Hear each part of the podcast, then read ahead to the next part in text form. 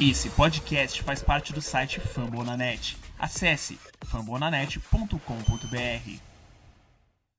Senhoras e senhores, sejam bem-vindos ao episódio 39 do Hitcast Brasil. Eu sou seu host, o Pedro, e hoje é um episódio diferente. É o nosso primeiro episódio completamente em inglês, é, por um motivo bem especial. A gente recebeu o Tony Fiorentino, ex-assistente técnico do Miami Heat, foi 11 anos assistente técnico do Miami Heat, treinou junto com o Pat Riley e esse também comentarista da TV do Hit na, na Fox Sun. É, ele foi 15 anos comentarista e ele está no, ele tá no Miami Heat, perdão, desde 1988 da fundação do Miami Heat. Foi o nosso primeiro episódio. Não sei se haverá mais, a gente provavelmente vai ver como é que vocês recepcionam esse episódio e partir desse princípio. Espero que gostem. É, a gente vai ter um post no blog Fambonanet com alguns pontos dessa entrevista que a gente fez com o coach Tony detalhados. A gente acabou que não introduziu muita gente, muita gente não, na real a gente não se introduziu porque a gente fez a ligação pro coach Tony e já começou a falar, foi impressionante, tipo, o cara muito bom astral, muito bom de conversar. E participaram eu, Pedro, o host, o Barros, cofundador, o Wesley, produtor, o Arthur do Game Time, o Eduardo Alex participou também, o João Pedro Ribeiro acho que ele não falou, mas ele participou. Então é isso, é, espero que gostem, deixem os comentários o que vocês acham. No YouTube a gente vai tentar legendar, não é certeza ainda, mas a gente vai tentar legendar isso no YouTube. E aproveitem o podcast. Hey guys, welcome to episode number 39 of Hitcast Brazil. I'm your host Pedro Carvalho, and this is our first full episode in English. This is a new experience for us as a group. And I hope you guys enjoy. Say it again. How was last night for you? Oh yeah, great. Enjoy. Little, uh, little tension there in the fourth quarter, but the guys pulled through. Yeah, I don't think we started pretty well. Yeah, well, it happens. The thing is, uh, we- I think, It's better to finish than to start. Yeah, that's, that's true. I think I was the the lucky guy that I, I was asleep while the, the game started, and when I woke up, we started on the rally on the second quarter. Uh, so you were the lucky charm. Yeah, I Got to give you credit. I think the bench was amazing last night. I think that was that was really the difference, especially in the first quarter, the second Yes. quarter actually. I think when Kelly and Herro entered the game, that was the the Oh my god. thing that got us going. Like Well, some nights it's the starters, other nights it's the uh, guys off the bench. Yeah, Sometimes it's both. that's very true. That's the strength of this team. Yeah. Is this one of the best hit cultures hit cultures team you have watching along the years since like Coach nine- team, is that what you're saying? culture culture team like Culture. who Yeah. represents the hit culture? Well, it, you know, first of all, you got to explain what that is. The heat culture is, encompasses a lot of things. It's basically everyone just being on the same page from the, the top of the organization with the Arisons and Pat Riley to everyone throughout the organization. And obviously, you want a team where a bunch of guys are going to buy into the concept of what you're trying to accomplish. The coach and staff has to set the tone with what they want, make it clear to the players. The players have to buy into it. And one of the things that you love, there are a lot of things you love about the culture, is they're unselfish. They don't make excuses. When somebody's in the game, you notice the other guys are off the bench cheering them on. In, on some teams, you get guys that are not playing and they hope the guy in front of them gets in foul trouble or gets hurt so that they could go in the game. Yeah. That doesn't happen on this team. And when guys like um, Nunn, who didn't play earlier in, in the bubble games, and then the coach calls on him, he's ready to play. Things of that nature. Meyers Leonard did the same thing. He hadn't played in a long time. Coach put him in. He's ready to play. That's part of the culture. And that's also part of Udonis Haslem's job as the senior guy on this team. He's a guy that works hard every day, even though he very rarely plays.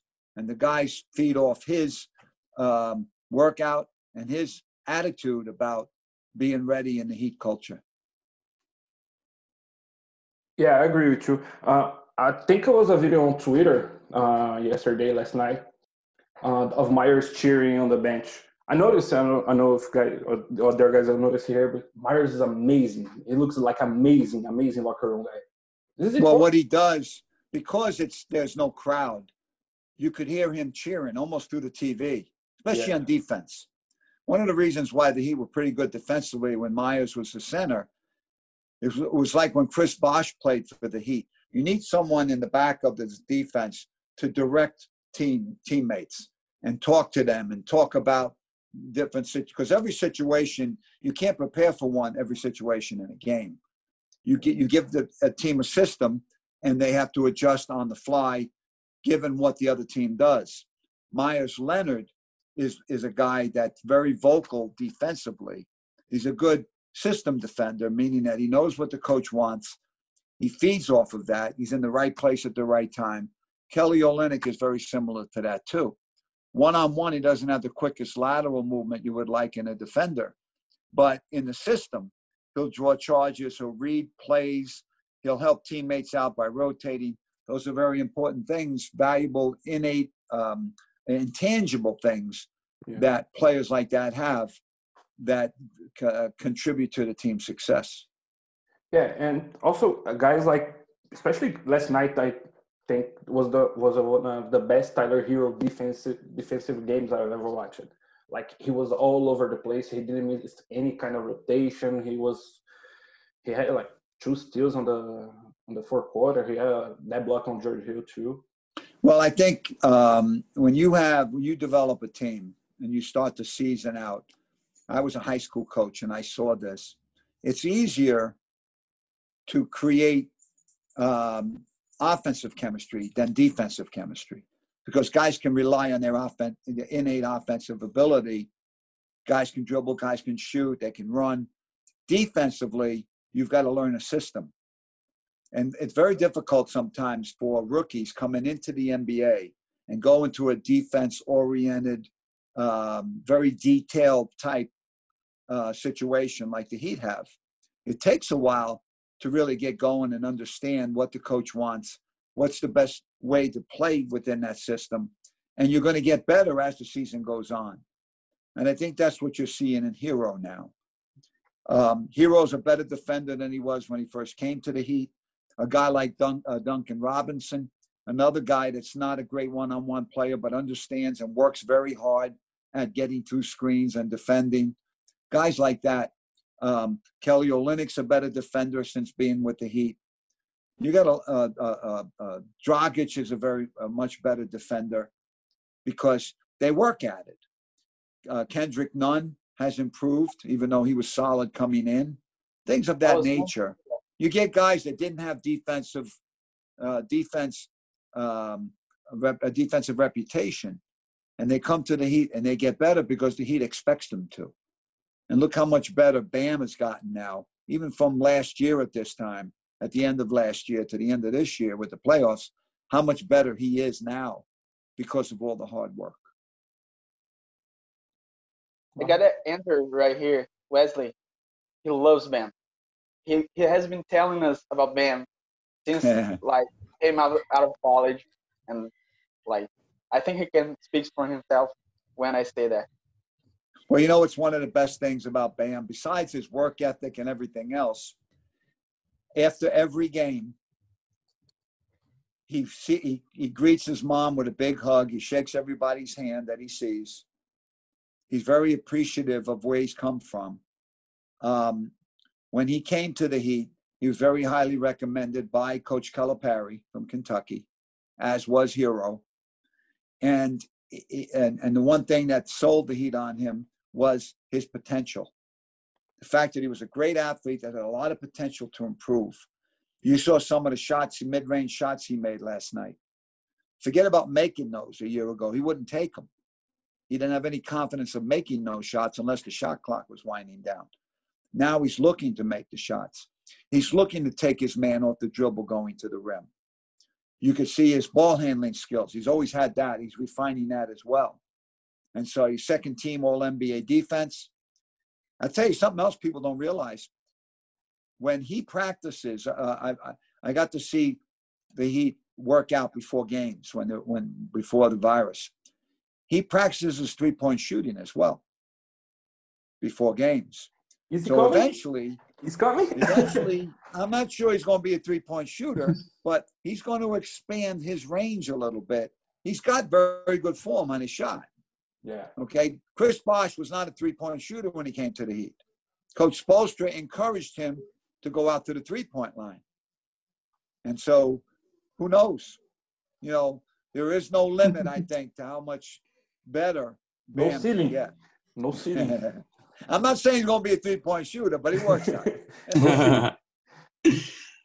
Hey coach, uh, let me ask you something for you. Uh, my name is uh, my name is Arthur, and I have a question to you about how important is Jimmy Butler for this team? Because it, in the in the in the middle of this pandemic, we we heard about him encourage the the other guys uh, training, encourage the other guys uh, keep it thinking about how how big can this hit team be, and I I want to know about you how important is Jimmy Butler for this team? Because we see him growing up every game. He's better in all aspects of the game. You see in the defense, on Yeah. the defense, on the, the all everything he can do. And what is the importance of Jimmy Butler for for the the Miami Heat? when he came to the Heat, he legitimized the Heat. He made them a legitimate team. The Heat's goal when the season started, forget what all the all the polls said and all of the pseudo experts predicted. The Heat's goal was to have home court advantage in the first round. And you remember back, it was Philadelphia, Toronto, Boston, and Milwaukee that everybody was touting one through four, whichever way. The Heat were going to be touted as six, seven, eight. Some people didn't have them making the playoffs. It was Jimmy Butler that gave them credibility. And he did two things very early when he got here. Not only did he go to the gym four o'clock in the morning and drew and brought some of the younger guys with him, okay? But when the when the when the practice started up in uh, Palm Beach training camp and into the preseason games, he didn't shoot the ball a lot. He passed it. He didn't want anybody to think that he was the star on this team. He wanted everybody to know we're all in this together. I'm there if you need me. And people were questioning his offense at that point in the preseason. They kind of got off of that a little bit when the Heat went to Phoenix early in the season. He had 30 at halftime. So he does what he has to do to help his team win. And you could see the toughness. You could see um, saying that this team was good and can go far. People didn't believe him. So he he had to show both he and the players had to show everybody what they were talking about all along. And now they're in the Eastern Conference Finals. Absolutely nobody had them in the Eastern Finals except the Heat franchise, the Heat players believe in that themselves. And so now they're making believers out of everybody. And hey, uh, once the uh, the Toronto Boston series is over, there's only only two teams left to go to the East and to go to the finals from the East. So the Heat's got a shot. Uh, to continue on the in this way, we saw him talking about uh, in the the game he dropped 40 he's he's feeling this. He don't want to do this but he's feeling. He tell everyone hey i will don't pass the ball. I i'm feeling i'm hot. Let me do that. Because you know he he loves to pass the ball. He loves to make the the the teammates better. But he knows about the game. He feels the game. I, I think this is important for everybody on the team. And another thing is here in brazil we had a, a hit twitter is all the brazilians fans in twitter and we are the only one who believe the Heat can make the Eastern Conference Finals. That's And- uh, cool. And everybody said, "You are crazy! Come on, Heat can't do that." The, the people, Jimmy, don't drop 30 points, and you said to me that the Miami Heat can go to the finals. Come on, and we saw it's not Jimmy Butler make 30; it's everybody, it's the team. And well, they're believing it now, aren't they? Yeah, You know what? You know what I see in Dwyane Wade. This is interesting. I mean, in um, in in in, in um, Butler, I see Dwyane Wade in Butler. A little bit of Dwyane Wade in the sense that Dwyane Wade and LeBron, Chris Bosh was like that too. They could raise their game to another level when the team needed it. Dwyane Wade was not a three-point shooter most of his career. I remember three, four years ago, we went to Charlotte to play, and we were down three games to two. Dwyane Wade made three threes in the fourth quarter to win the game. He's not a three point shooter. So what I'm saying is In that season, he The had uh, team like two needed him. the team needed him to elevate his game to another level.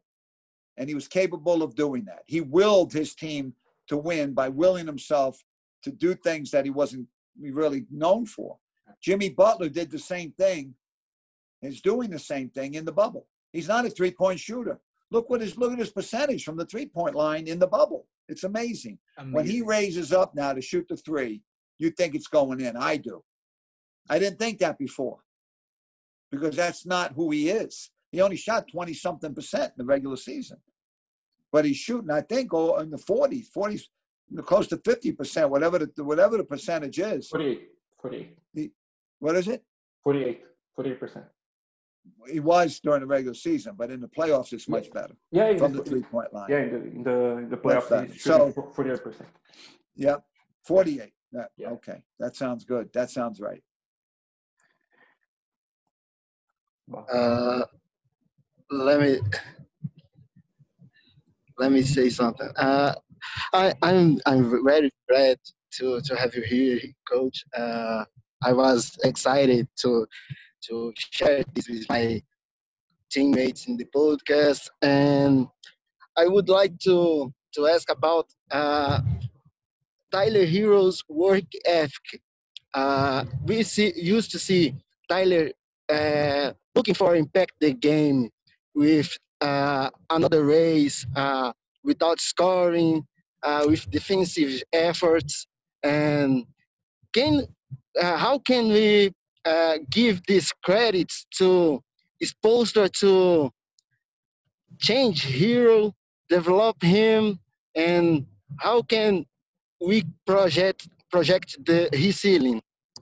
Well, the thing about Herro, meanwhile, I'm, I'm impressed how well you guys speak English. I couldn't speak any Portuguese or Spanish or Brazil, whatever. You know, you guys are very good. Um, Herro was recommended by Coach Calipari at Kentucky.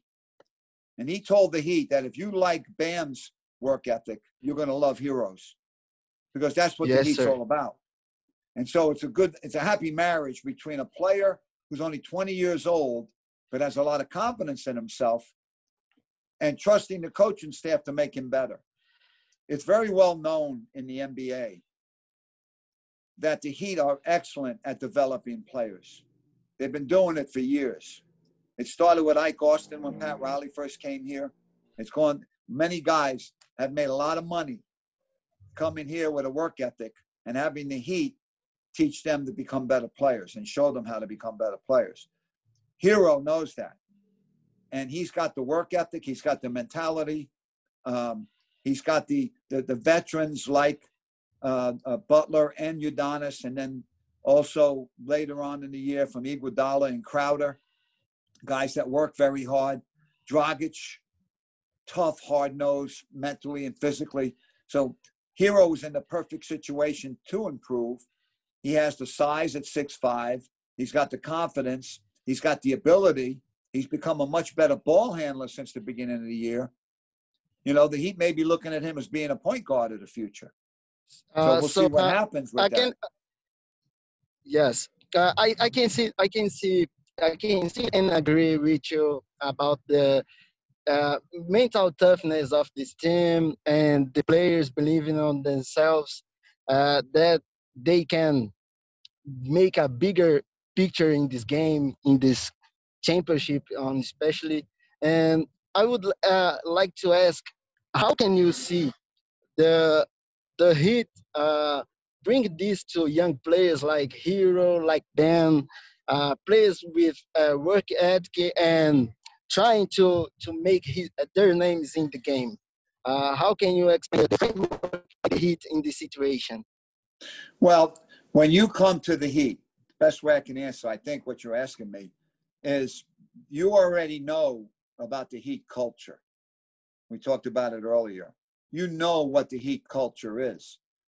And there have been players who could have come here, but either the Heat didn't want to bring them here or they backed out of it when they had conversations with the Heat on what was expected of them as far as giving a, a hard day's work. there are some players in professional sports don't want to work hard. They want to rely on their ability. So Herro knew coming into the situation that he had to work hard to get playing time. That not, it's not going to be handed to you, especially a rookie on a team with some veterans that can play. And so, with that type of attitude coming in, and with the Heat expecting him to work hard every day, showing him what they need to do, how how to become a better player, and working with him to become a better player. All of that has evolved into what he is today, getting fourth quarter minutes with the Heat trying to advance to the NBA Eastern Conference Finals. The, obviously, Coach Spoelstra trusts him, and Coach Spoelstra trusts Kendrick Nunn as well, another rookie who's really had a good year. So those guys get that trust from working hard and, and improving from the coaching staff. They get the confidence from the staff, so they have confidence in themselves. And they also get it from their teammates. Hey, coach, it is Eduardo talking here. And we have talked about Herro and, and Ben coming out of Kentucky. I would like to ask you about how beneficial is this relationship between the Heat and, the, and Kentucky and how it will be in the, in the future? Between the Heat and who? Kentucky. The Kentucky. Kentucky? Well, yes. Pat Riley went to Kentucky.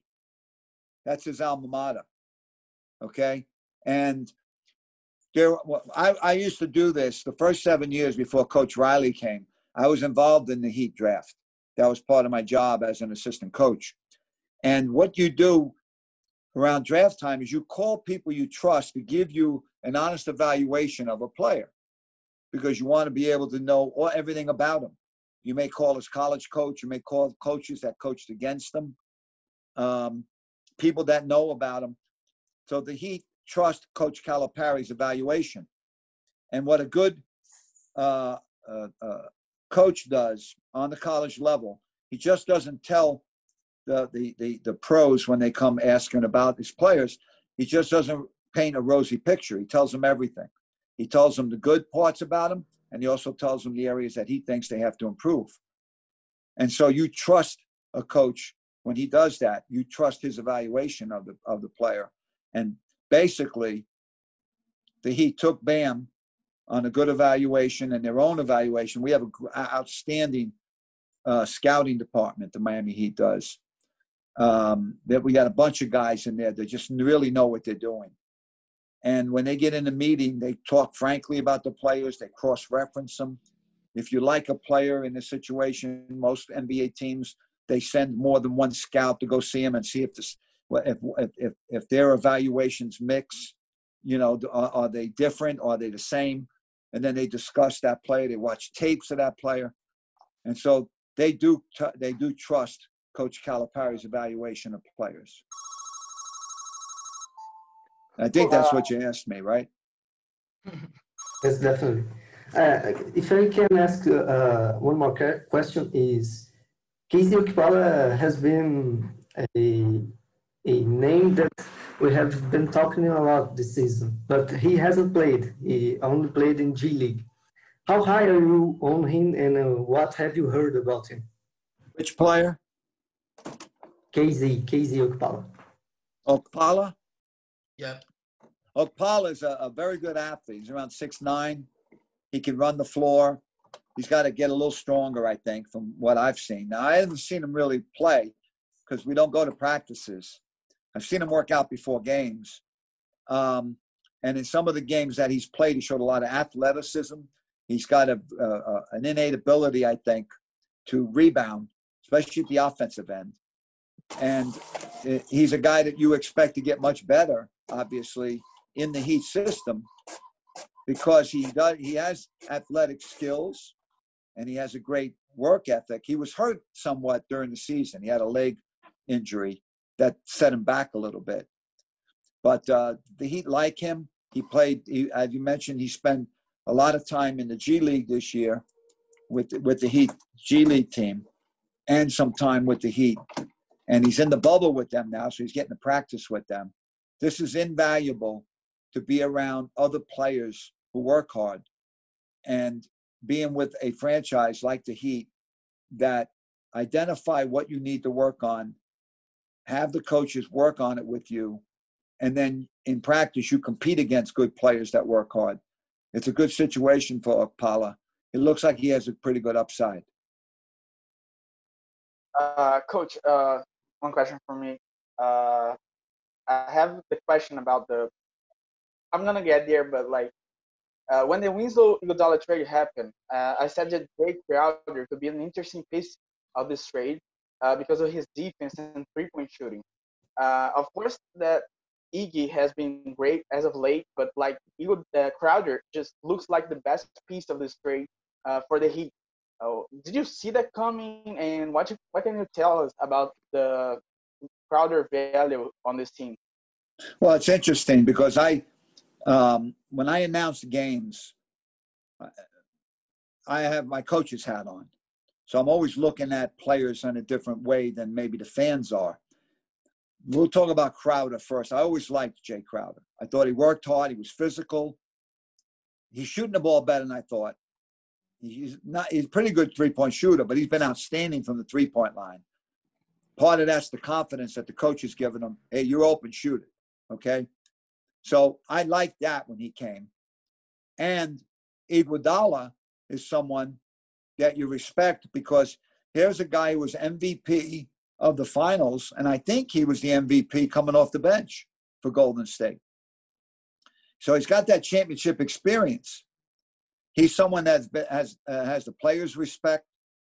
Um, he plays a good floor game. He's not a he's not a scorer per se. He's not a great shooter per se, but he can defend. He's smart. Coach Kerr said that Iguodala may be the smartest player he's ever coached.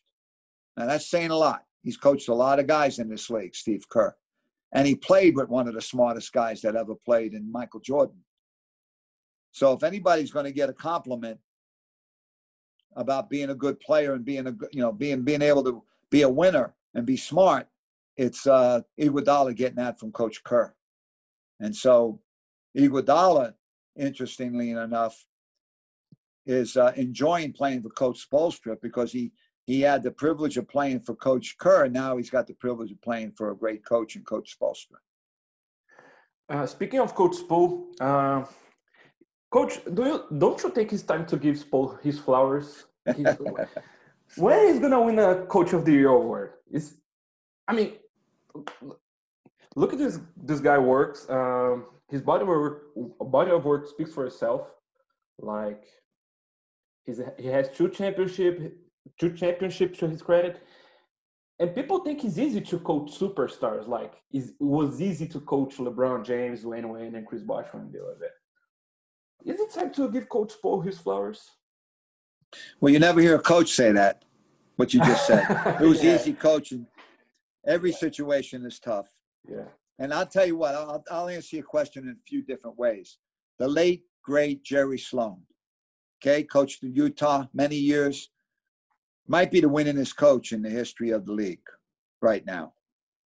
He never got coach of the year, but he's in the Basketball Hall of Fame. Okay? So you're right. Coach Spo deserves to get coach of the year. That's not important to him. Trust me. You'd like to win it. It's nice to have a feather in your cap like that, but that's not what motivates him.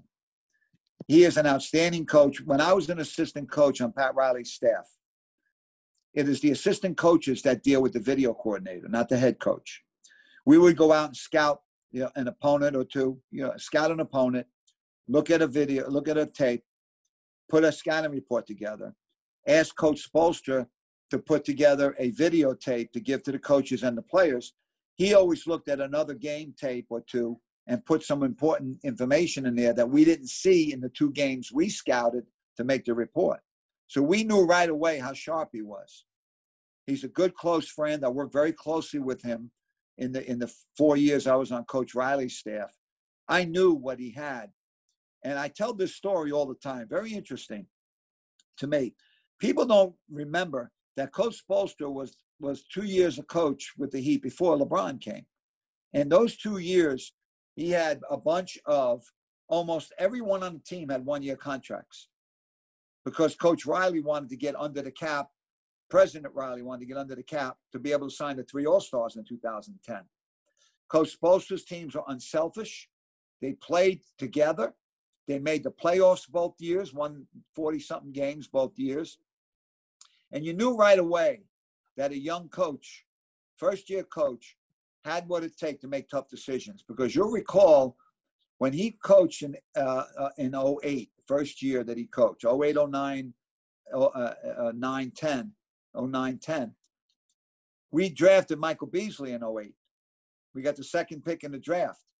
Coach Spoelstra, who's been in the system for years now, had to go to Udonis Haslem, a guy that everybody loves in the, in the organization. Okay, a guy with uh, you know with championship uh, uh, pedigree, what was started on the 06 team. Okay, love his work ethic, love everything about Udonis. He had to tell Udonis, look, we want you to come off the bench this year. This is a rookie coach telling Udonis, the mainstay, because we think it's better if Beasley starts and you come off the bench. That is a very difficult thing to do. so you knew right there and then, Coach Spoelstra had the, the gumption, the nerve, he had the confidence to make a decision that wasn't a very popular one, especially for his relationship with Udonis. And he did it. And you got to respect him for that. And look what he's done. I mean, he's he's on a fast track to the Basketball Hall of Fame, no doubt about it. Yeah. So let all the naysayers, let all whatever. Hey, people These don't. Guys. You know what it does? You know what I always say? It says more about the people who don't know how good he is than him. So we'll let it be at that. Let's, let's something. Uh, after the first quarter, I don't know if you saw it uh, on the interview before the, yes. the second quarter. I was I was I, am working right now. I was working last night during the game, but I was watching. I was so calm after he said that. I, I, I, felt like he knew what was going on outside of the the court on the, outside of the bubble. I mean, he's a he's amazing. I'm a big fan of his, and I'm a big I'm a big fan of Pat Riley too. Do you have any good stories of fun stories about Coach Riley?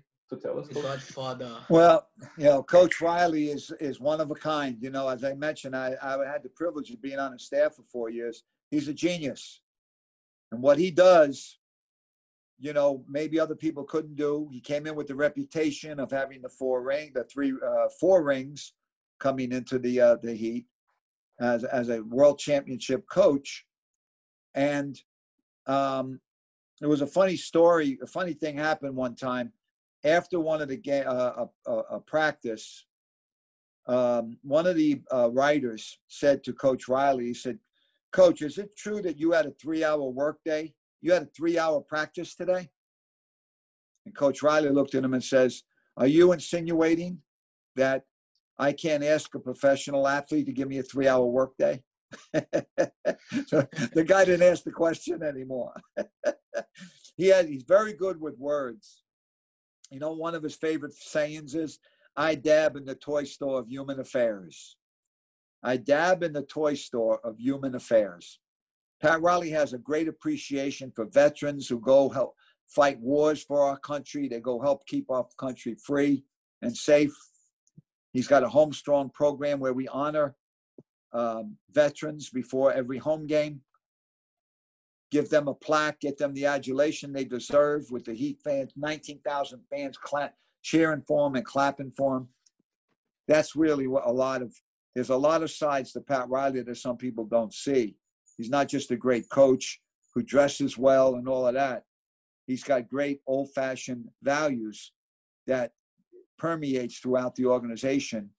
And it's one of the more perfect marriages in the history of pro sports, so to speak, between Mickey Arison, and now Nick Arison and Pat Riley. The Arison family and Pat Riley. It's one of the great uh, marriages for uh, uh running a professional ba- uh, sports team. And, and, and, Coach Riley looks good too, Coach. He doesn't age. He looks better than me. Oh yeah, yeah. you know, you're right. You know, and he uh, he he um, he wears the, he wears those. You know, when he was coaching, he wore those suits yeah. When I was a high school coach, I told my players that one rule I have for you you can't outdress the head coach, right? Pat Riley doesn't need that rule. He's got it. Who's going to outdress him? Nobody. Who's going to look better in a suit than him? Nobody can. That's impossible. Uh, Coach Tony, uh, going this in this hand, uh, we can talk about the the greatness of Pat Riley too, because uh, I I told I, I would like to to to to use this moment to to say I I told all of them to trust in Pat when Coach Calipari made the call to select Ben because I used to watch Ben games since the high school. I, I'm a great fan of Ben Adebayo. I told you I told you uh, you uh, uh, a little a little time ago, uh, and I I'm saying again because these guys don't trust in my scout opinion. Uh, well, they do I- now. And I told, They do and I told them, Oh boy. oh baby, it's my time. It's my time, baby. I- I'm saying that. There you go. He was So- right, obviously. Yes, and I told them, trust me, uh, Ben has the the tools, has the skill set to be a franchise player. And people used to say, no, Winslow will be the next franchise player for the Heat. And the time proved I'm I'm right. Uh, and you can cannot teach uh, a player to be talented. You you have you have the talent or not uh, or not. Uh, and I would like to ask how you can how can you see Ben uh, making the big impact for the Heat the next year as a franchise player, uh, as a, a principal part and the main part in the, the system of the Heat? Well, no doubt. You know, Coach Spoelstra likes to say all the time. They ask something. Sometimes he gets asked by the media, "How good can someone be?" And he goes, "Hey, the sky's the limit. We're not going to put a limit on how good he can be. You don't know. You'll find out. You know, um, look how much. Look at how many, how many leaps and bounds he's made since he's been here. Okay." No one could have predicted when he was drafted 14. In fact, he was criticized by some people saying he went too high. Why did you take him right at the end of the of the uh, of the uh, of the 14 picks? You know, the, Yeah. the, the lottery. Why did you take him at the end of the lottery? And then um, now, if they redid the lottery picks, where would he go? I guarantee he won't be as low as 14. Okay, same thing with Herro at 13. Top five. But Bam is going to continue to improve. Pat Riley gave him a great compliment the other day. He said, We've had franchise players like Alonzo Mourning, Dwyane Wade, and Udonis Haslem. And and Yes. basically, Bam Adebayo reminds you of them. That's a great Yeah. compliment to Bam. Because Yeah, yeah. he what you see on the court, I mentioned to you a little earlier, he's just as good a person maybe even better as a person than he is a basketball player. He might be a better person than he is, than he has potential as a player. He's just an unbelievable young man. Yes, sir. No, sir. Understands. I got a funny story about him. In a couple of games during earlier in the season, he had double figure assists. So I Yeah. saw him after the game. I said, Bam, great job. He and I have a, uh kind of a little bit of a friendship. And I said to him, You're the second best passing big man in the NBA. He looks at me, goes, Who's one? I said, Jokic. So he didn't say anything, you know, the center from Denver. Well, the next game, I see his mom. I tell his mom the conversation about how I said to Bam, her son, You're the second best passing big man. She says, Oh, Jokic. She brought it up. She's his mom, and she knows that Jokic is number one and her son's number two. It's a great story. Probably one of the reasons why he's so well grounded because his mom is. Good story. uh, you used you used to see Ben using the the adversity to to uh, like a motivation to to make a bigger impact. Uh, I I I used to to hear uh, Kentucky uh, staff uh, talking to him about Karl-Anthony Towns, and in the next game uh, he locked uh, KAT uh, up and and make him commit uh, the high career turnovers in a game. Uh-huh. Ben Ben is a is absolutely uh, uh, uh, uh, guy who can you trust. You can trust and and, and tell him go and give me two blocks. He will be he will be back with two or three or four blocks in the game because he loves to to make impact, to be challenged and accomplish some goals. Well, you heard the story but uh, between him and Dwyane Wade.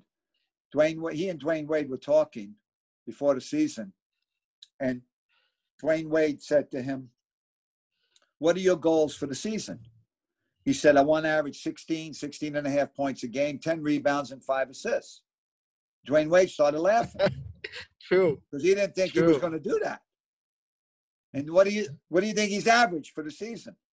16 and a half points a game, over 10 rebounds, and five assists. So he, he nailed it right on the all three. And so Dwyane Wade likes to tell that story that even Dwyane Wade didn't see that coming. Pretty cool. Coach, I have a I have a question about how is the the the shooting of the Miami Heat. I I, I think that impact all the game of the team because we see uh, Duncan Robinson is a shooter that better than any NBA I can see today. He's the better shooter I can see because he's shoot very well. You can see Crowder be better every day in the, uh, yes. in the shooting. Ben, as you said, can shoot the trees too. Uh, eventually. Eventually. Eventually, maybe. okay. Eventually he practices. Jimmy is a guy.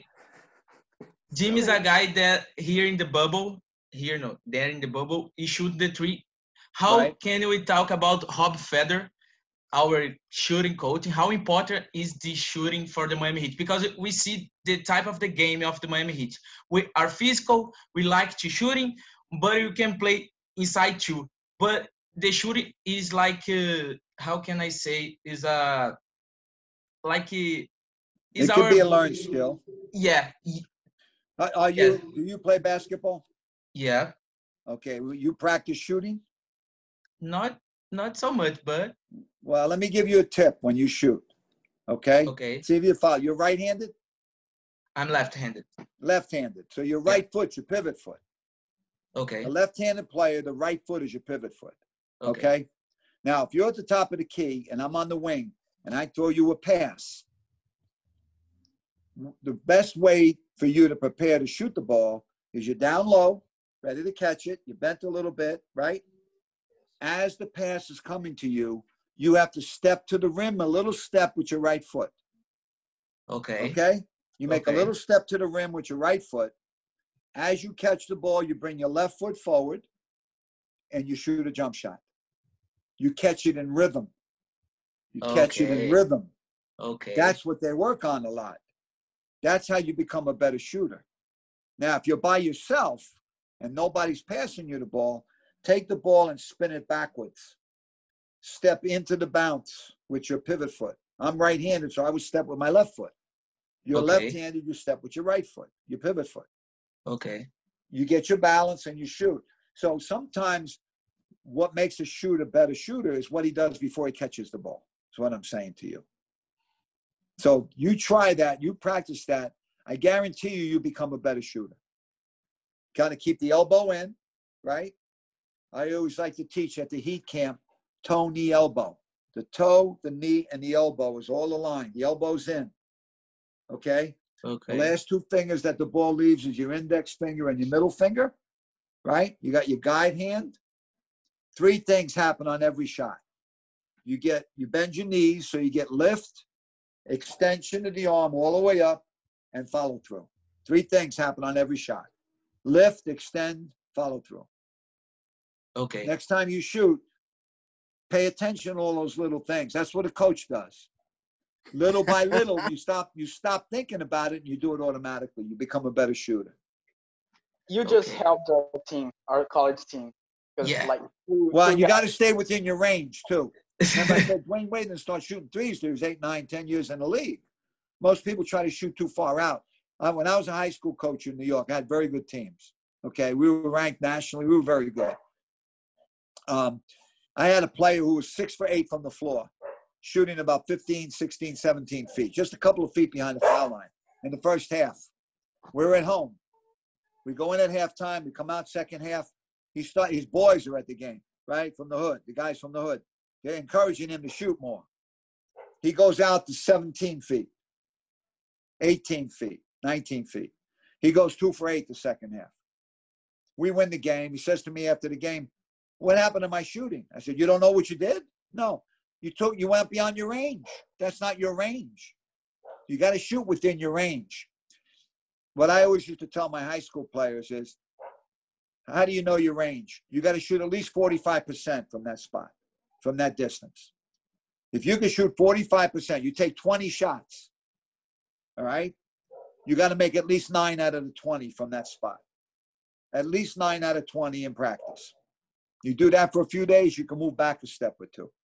But you don't do that until you can shoot at least 45% from that spot.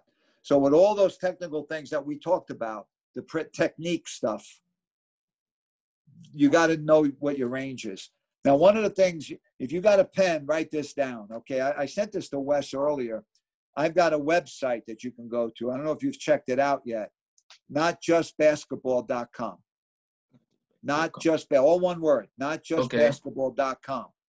I have a bunch of tips on there. One of them is shooting. When you get a chance, go to notjustbasketball.com and look up all of the tips that I have on there. I've got 33 tips on there.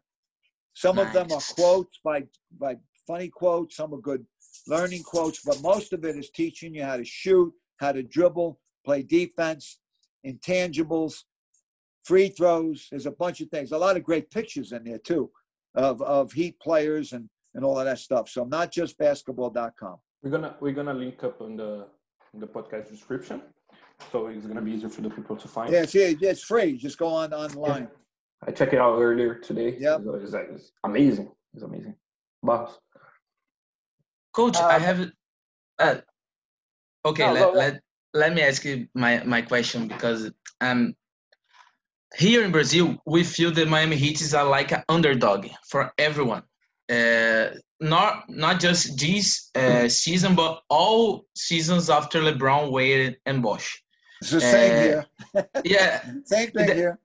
And how is good for the Miami Heat be underdog? How the guys feel be an underdog, and how this help the team to be better every day? Because I think well, when. I when I I'm an underdog in every in everything I do. I I I like I feel I felt like hey I can do this. He can't tell me that I can do right. this. Yeah, I the, how the guys feel that here there in Miami. Well, there's two schools of thought. If everybody's saying you're not that good, then you want to prove them wrong. Yeah. So we call that having a chip on your shoulder. When Jimmy Butler came to the Miami Heat, people with, had he had a dubious reputation that he was hard to get along with. That's not true. The reason maybe he was hard to get along with is because the other players on some of the other teams he was on, some of those players didn't work hard. He didn't like that.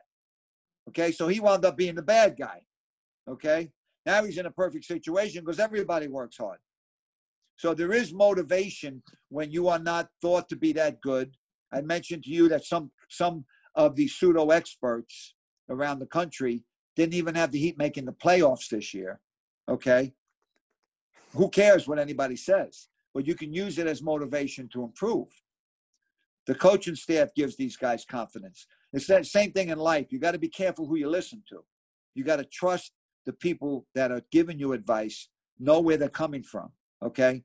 The other part of the equation is when we had LeBron and those guys, when we had Wade and Shaq, and we were favored to win some things, okay, you could use that as motivation too, because then everybody's coming at you.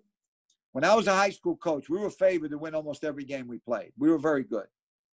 And we had we've had nine guys playing the NBA from my high school. Just outstanding talent. I'm from oh. that same school. I played at that school. But my point is, so we didn't want that team to knock us off. We wanted to keep our perch. We wanted to keep our status. We were ranked number one in the state. We don't want anybody to make us go lower. So that's another motivation in itself. So now the Heat are in a position where they won't be favored to win the Eastern Conference Finals. Either Toronto or, or Boston are going to play the Heat in the finals. They'll be favored to win. The Heat wants it that way. They want to be the underdog. They look at themselves as junkyard dogs, and they play like that.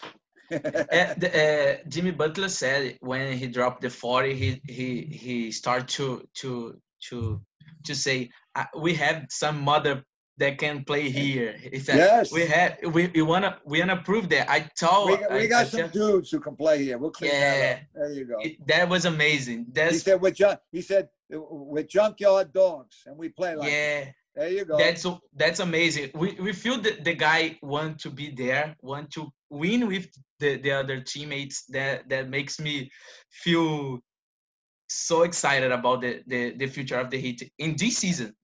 How much fun are they to watch too? They're just so much fun to watch. Oh my Some god! teams are not a whole lot of fun to watch. The Heat is so much fun to watch.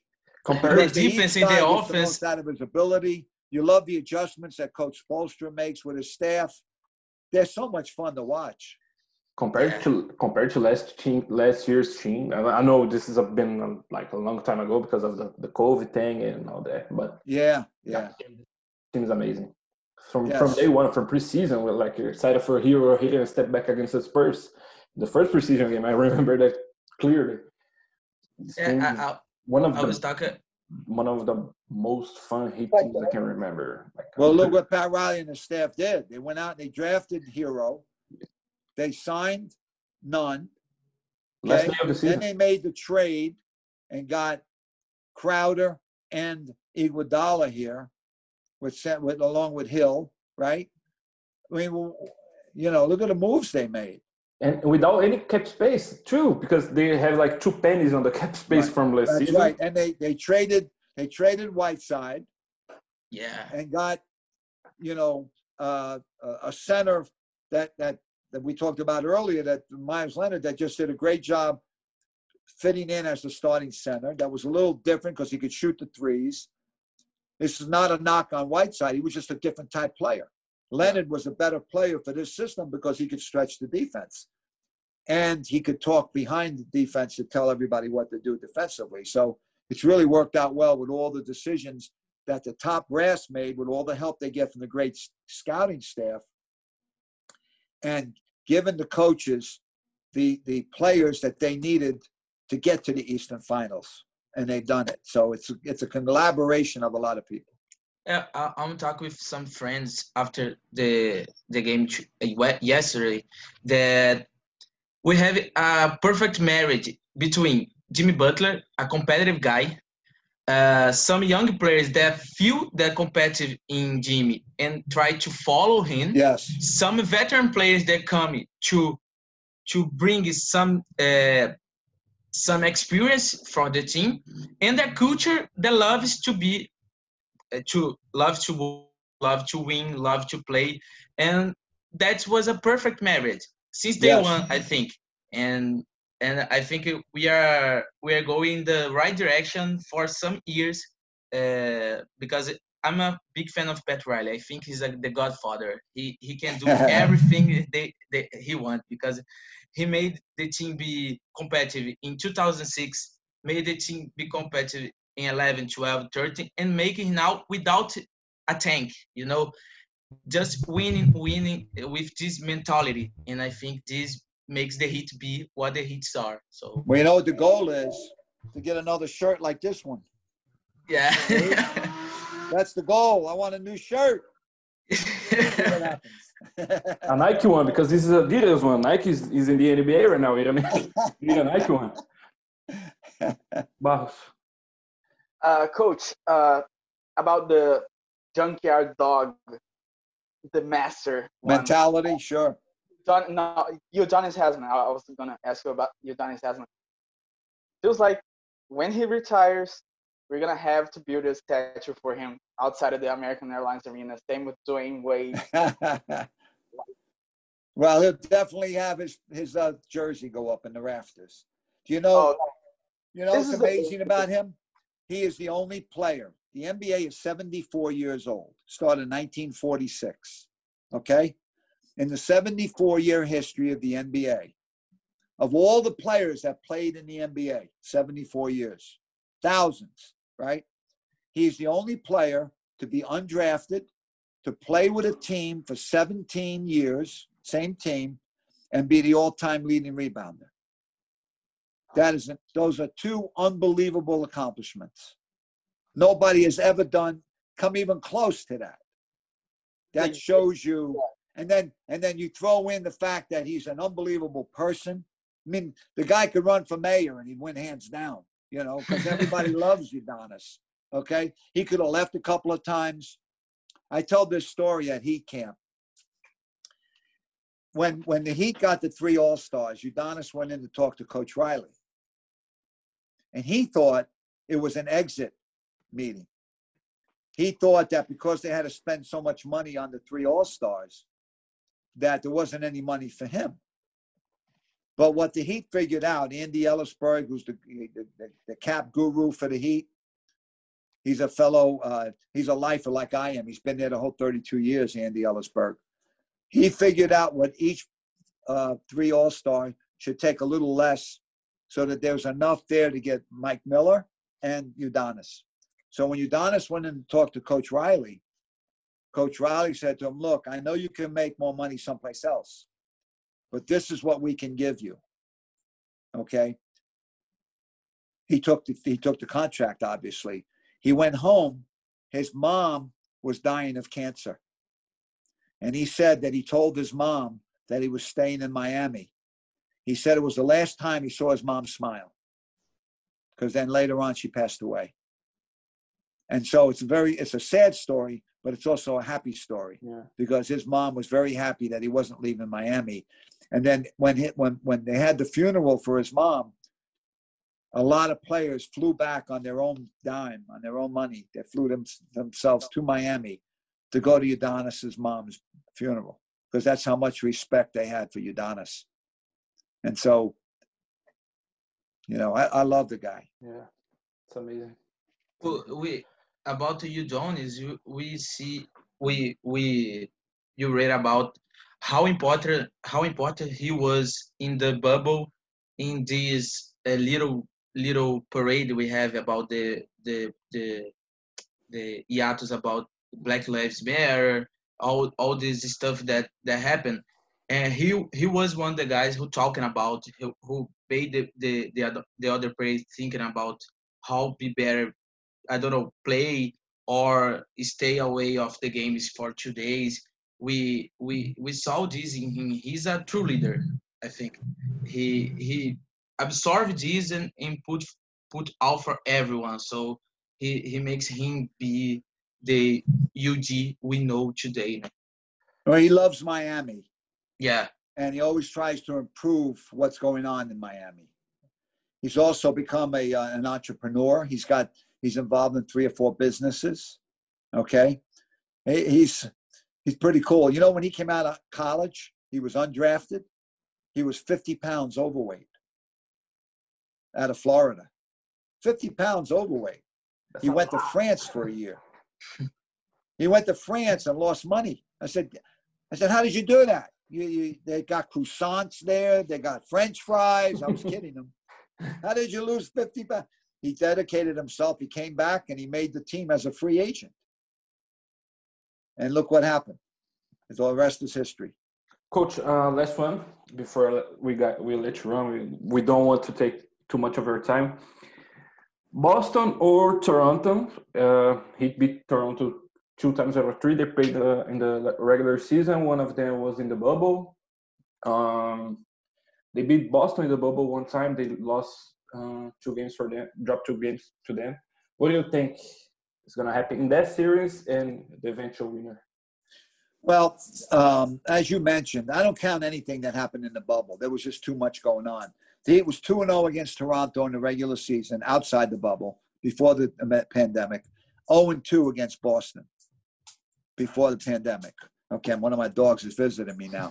and um, so the Boston is uh, has three really good players that you have to deal with. You know, Walker Brown and Tatum.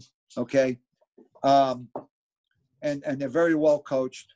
Toronto has got some very good players as well. They don't have Kawhi, obviously, but that coach deserved Coach of the Year for what he did with that franchise after Kawhi left. Okay. Um, I think that the Heat has a better bench than Boston. I think that Toronto bench is pretty good. So it's going to be a battle no matter who they play. Now, you, what you'd like to see tonight is Toronto win the game. So they have to play Thursday night, which gives the Heat a couple of more days advantage with practice. They'll be ready for either one. And we found in the past that whenever coach a coach Spoelstra team has days to prepare, you saw what happened in game one against Milwaukee.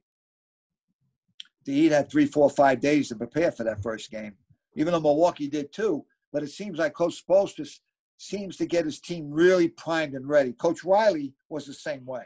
It's probably where Coach Spoelstra gets it from. If you had, if Pat Riley had three or four practices before a playoff game, usually you're going to win that game, okay? Because they're just going to focus in and they're going to get the job done.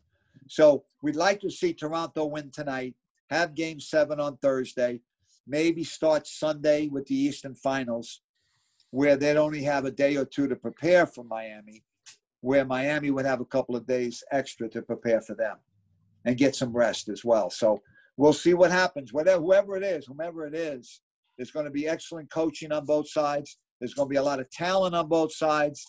And you get the feeling that that series could go six or seven, no matter who's in it with the Heat, because those teams are going to be pretty evenly matched. Yes, sir. Coach, thank you so much for your time. I appreciate it. We spent an hour talking. It was an amazing experience. It's been my pleasure. I welcome uh, fans, not just in our country, but in other countries. I love the fact that you guys are, are, are big Heat fans. That's great. Yeah, we, we have 38 episodes of this podcast before. This is the first one in full English. We're going to do another one tomorrow, maybe. But thank you so much. Uh, tell the people where they can find you your Twitter, your website. Yeah, I've got a Twitter account. It's uh, Tony Heat, uh, 3XWC, three times world champion. Now, somebody kidded me today. I did a radio show earlier, and they said, "You may have to change that yeah. if we win." I said, "I like the inconvenience of doing that." we hope. We hope. And then you got you got notjustbasketball.com, right? That's my website, and I'm also on Facebook. So, yeah, and my my email address is t f i o r e n t at aol.com. So you got it all now. You don't need one of my cards. There you go. Thank you so much, Coach. We appreciate you. My, it was been my pleasure. You guys keep rooting for the Heat. I love the passion you have for them, and let's get it going, baby. Let's let's let's see if we can keep this train going. Yeah, baby. yeah, baby. There you go. Thank you, Coach. Thank you, Coach. My pleasure. Thank you, Coach. Nice one. Bye. Ciao.